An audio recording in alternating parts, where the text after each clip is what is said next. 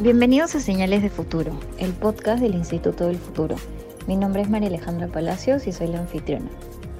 En la actualidad nuestra forma de trabajar y comunicarnos está basada en gran medida a través de dispositivos en red. La pandemia del COVID-19 ha acelerado este proceso y nos ha obligado a digitalizarnos más de lo que ya estábamos. Esto hace que cada vez estemos más expuestos y nos enfrentemos constantemente a ciberataques. El día de hoy queremos hablar sobre la ciberseguridad y para hablar de este tema estamos con Martina Marangunich. Ella es especialista en transformación digital y ciberseguridad. Bienvenida Martina, muchas gracias por acompañarnos. Mucho gusto con ustedes, gracias por la invitación.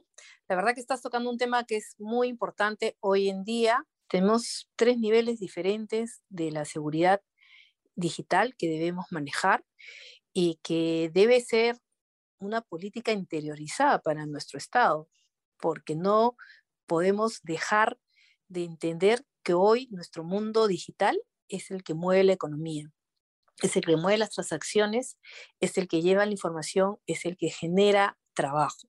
Exacto, Martina, y para ponernos en contexto y para que le expliques a todo el público qué es lo que entendemos por ciberseguridad. Mira, eh, la palabra ciberseguridad es una palabra que cuando yo pongo, lo veo en la parte más simple y más sencilla, ¿no? Está compuesto de dos palabras, de ciber y de seguridad. Pero el fondo es entender la seguridad, la estrategia de seguridad que uno quiere aplicar. Una persona puede tener un parámetro de seguridad para sus dispositivos, para su día a día, sus datos, sus códigos de banco, las claves que está guardando que sean importantes para ciertos temas, para codificar información que es relevante, que no desea que, sea, que se pierda. Y para ello aplica también ciertos sistemas que le dan esta cobertura a la seguridad. Pero ¿qué entendemos por seguridad, por la ciberseguridad en el contexto de que tiene que ser un entorno seguro? Es que la estrategia es saber pensar de manera segura. Una persona cuando está caminando distraída es víctima de un robo porque no está, no ha puesto atención o porque no ha visto la prevención de cómo está transitando por ese sitio. Lo mismo, eso es en el aspecto eh, real. En el aspecto virtual, que es aquel que no puedes ver, poder manejar tus temas de seguridad te llevan a que hayas tenido una planificación de la prevención. No hay otra forma de poder manejar un tema de ciberseguridad si tú no has hecho mecanismos preventivos para reducir todo ese riesgo que tienes en el ámbito de las redes, en el ámbito virtual, en el ámbito cuando te conectas a Internet, pero también en el, ámbito de tu información, de tus datos. Entonces, por ejemplo, nuestros celulares, muy poca gente le pone protección porque asume que todo el sistema es seguro. Pero hoy día ya la tecnología con el avance te generan a través de la publicidad los phishing, los malwares, que son mecanismos para poder extraer tus datos, tus códigos de, eh, códigos bancarios, ¿no? Entonces la gente a veces no entiende que debería de tener un poquito, ¿y, y qué mecanismo de prevención podrías usar ahí? Siempre, yo les digo, dense un minuto para mirar lo que está pasando, porque como tú no ves qué hay al otro lado, uno no puede ver, como cuando a alguien le roban la parte física quién me está atacando, acá no puedes mirar, no puedes saber. Entonces tienes que generarte tu propia estrategia.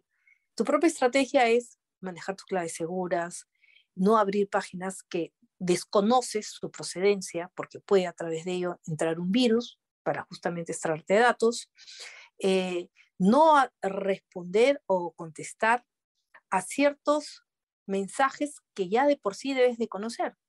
Los mensajes de los bancos no vienen a través de números de teléfono, ¿no? Entonces, todo esto es parte de una educación que se debe generar en, en las personas, que las instituciones, por ejemplo, los bancos vienen de manera permanente, pero también cuando hablamos un poco en el ámbito de, de los derechos, de las libertades, tenemos el tema del face news que abunda por las redes, entonces tú no sabes cuando una noticia es real o cuando es falsa. Y justo, eh, Martina, con lo último que comentas, acerca de los negocios, quería preguntarte cómo la hiperconectividad que hemos logrado con la pandemia y cómo el cibercrimen están poniendo en riesgo los negocios de esta era digital. Mira, ese es un dato eh, importantísimo saber qué está pasando en la parte del cibercrimen. Eh, nosotros, los, las personas comunes, no buscamos estadísticas de cibercrimen, no, no estamos familiarizados con eso. Pero si tú le preguntas a una empresa, a una institución bancaria, bueno, ellos te van a sacar una estadística impresionante. Le, presentas, eh, le pides una estadística a una empresa de telecomunicaciones de igual manera. O sea, ¿cuántas veces somos atacados?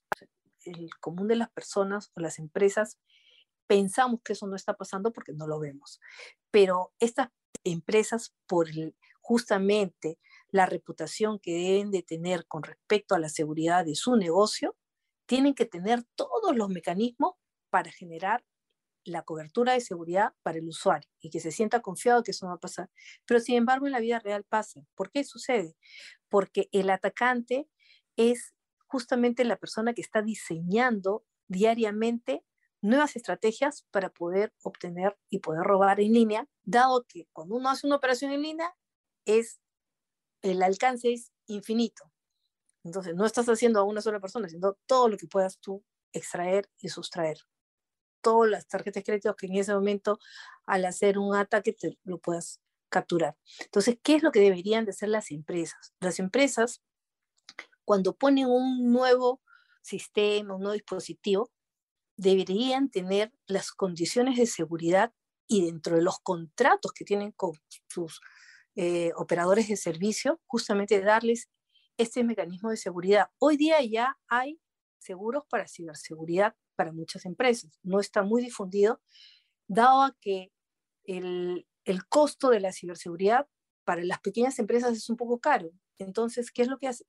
Forman un grupo de empresas que puedan darle servicio de ciberseguridad.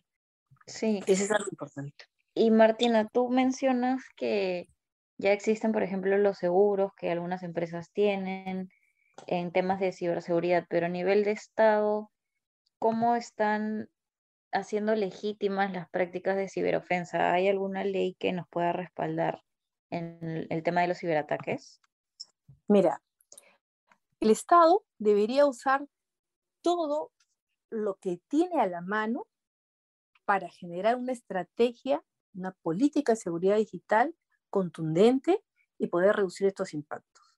Actualmente eh, tenemos la ley de seguridad digital, eh, de transformación digital, que incluye un capítulo de seguridad digital, pero se hizo paralelamente una ley de ciberdefensa que estaba hecha especialmente para las Fuerzas Armadas, dado que ellas crearon capacidades y crearon sus centros de respuesta ante ataques cibernéticos, porque hay ya ejercicios en otros países, cuando han sido atacados, sus Fuerzas Armadas han salido a defender porque el ataque es tan fuerte que las capacidades de una empresa no dan resistencia para poder contrarrestar y menos poder hacer la parte ofensiva, porque no es imposible pero sin embargo las Fuerzas Armadas sí cuentan con estas capacidades.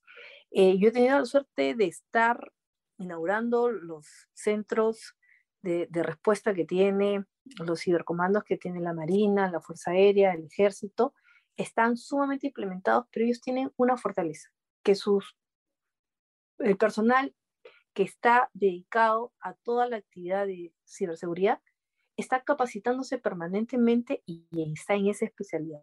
Entonces, si como Estado tenemos, por un lado, la infraestructura, por otro lado, las capacidades, ¿qué nos faltaría? Que la norma alinee a todos ellos para que puedan dar protección a algo que es muy importante que se llaman activos críticos nacionales. Los activos críticos nacionales son todos aquellos eh, servicios especiales que le dan sostenimiento a servicios identificados como primordiales para el Estado llámese la electricidad, las comunicaciones, los puertos, los aeropuertos, carreteras, salud, porque al ser atacados ellos, dejarías inactivos ciertos servicios. si los centros de telecomunicaciones serían atacados, no tendríamos conectividad, no tendríamos internet y no podríamos hacer las operaciones que hacemos normalmente. Por eso estas empresas invierten mucho en el tema de ciberseguridad. Los bancos de igual manera.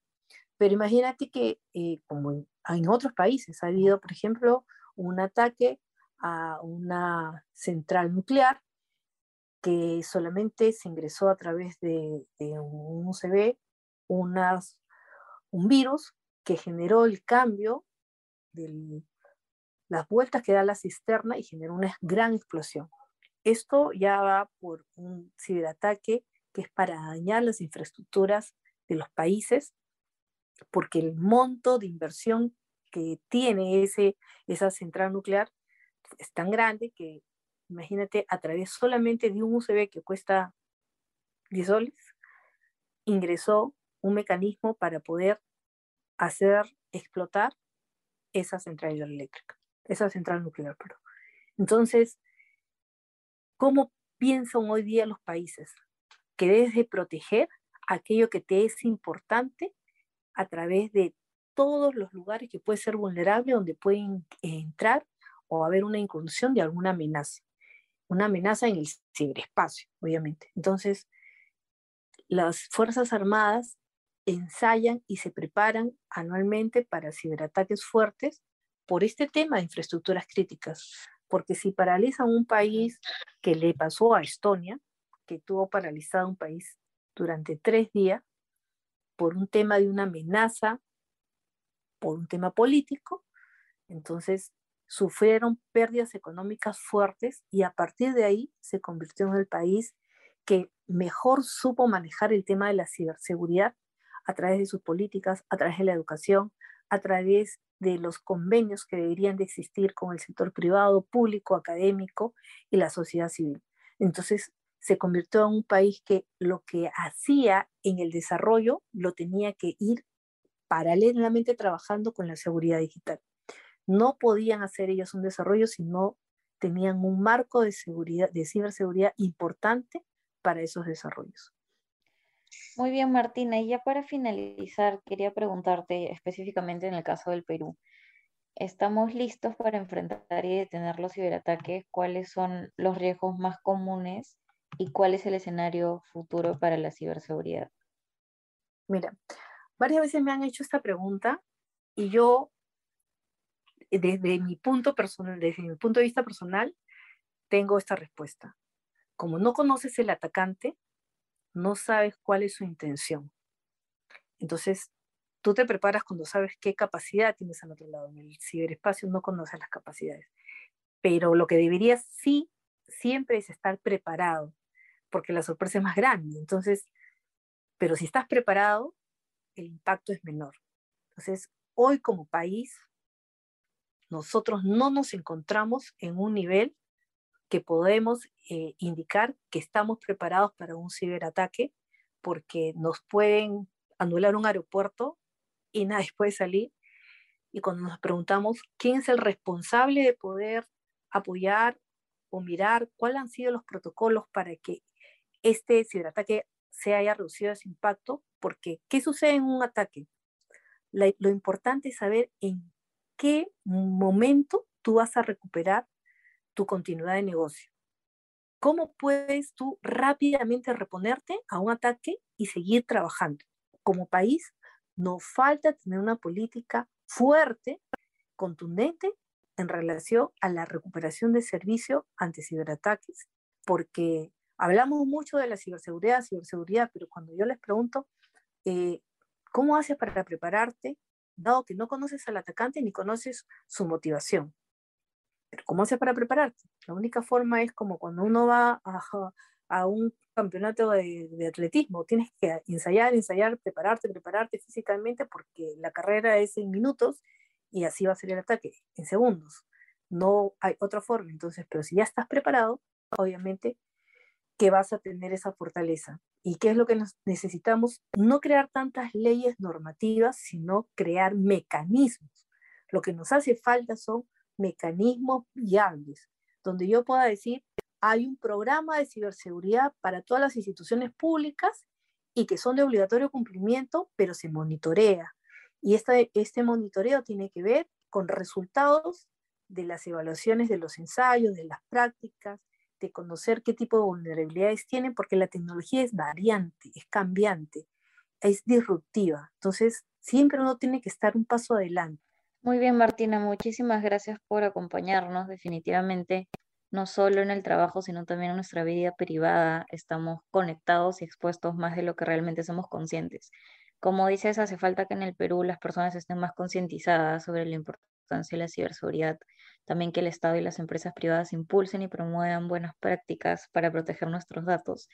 Y también no podemos saber, como tú dices, las intenciones por las cuales nos atacan, pero debemos estar bien preparados porque la sorpresa puede ser más grande.